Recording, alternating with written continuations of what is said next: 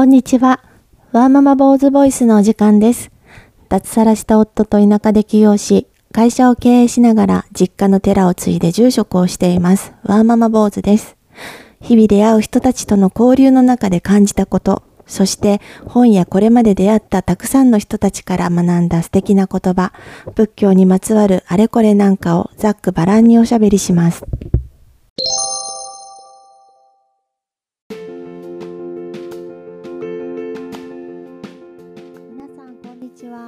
ママ坊主です。え今日は第2回目の放送になります。もう今日は8月の18日水曜日なんですけれども、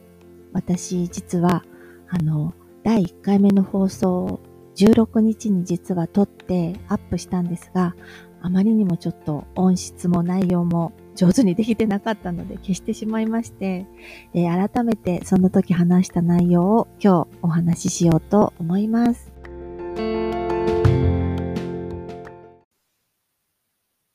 今年のお盆は、えーコロナだけじゃなく大雨だったので、えー本当に私が住んでいるところも人が少なくて、えーふるさとに帰ってくる人も観光客も本当に少なかったです。皆さんもそろそろ帰りたいなって思ってた人もふるさとに帰るのを、えー諦めた方も多くおられたんじゃないかなと思います。お盆についてのいろいろえー風習とか慣習とかあると思うんですが、えーお盆に関する、えー一つエピソードというかお話をさせていただこうと思います。えーお盆にはですね、伏せ、お布施？お布施っていうとどうしてもお金 をイメージしてしまうかもしれないんですが、えー伏せ、伏せをするっていうことにもですね、とても、えー深いつながりがあります。お布施って別にお寺とかお坊さんに、えー納めるものだけを指すんじゃないんですね。周りの人に自分ができることを、えーする、えー例えば自分の稼いだお金をどこかに寄付するっていうのも不正の一つだと思いますし、えー誰かに優しい言葉をかける。あとは笑顔で人と接する。え優しい言葉をかける。さっきも言ったかな。あとね、居心地のいい場所を提供するとか、えーお金がなくてもできる不正業っていうのはいろいろあるんですね。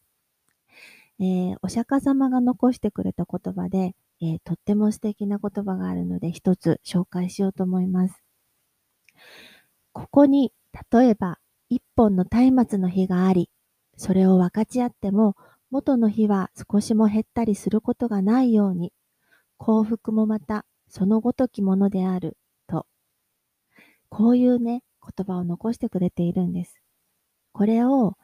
子供ブッダの言葉という本の中で、斎藤隆先生が、えー子供でもわかるような言葉に、えー訳してくれているというか、えーメッセージを伝えてくださっているんですけれども、それを紹介します。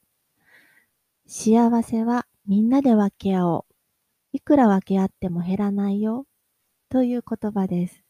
えーとても素敵ですよね。えー一本の松明の火。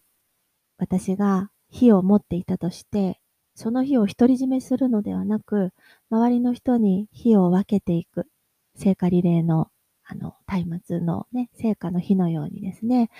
たくさんの人にその火を分けても、火は少しも減ったりしません。自分の幸せも、周りの人に分けていって、分けても別に減るんじゃないんですよってお釈迦様はおっしゃってます。少しだけ、えー優しい気持ちを周りに伝える行動をする。そうすると、したことによって、与えたことによって、また、私もまたさらに幸せになることってあると思います。何か優しくしてあげると、周りの人が喜んでくれて、その笑顔を見て私もまた幸せを感じます。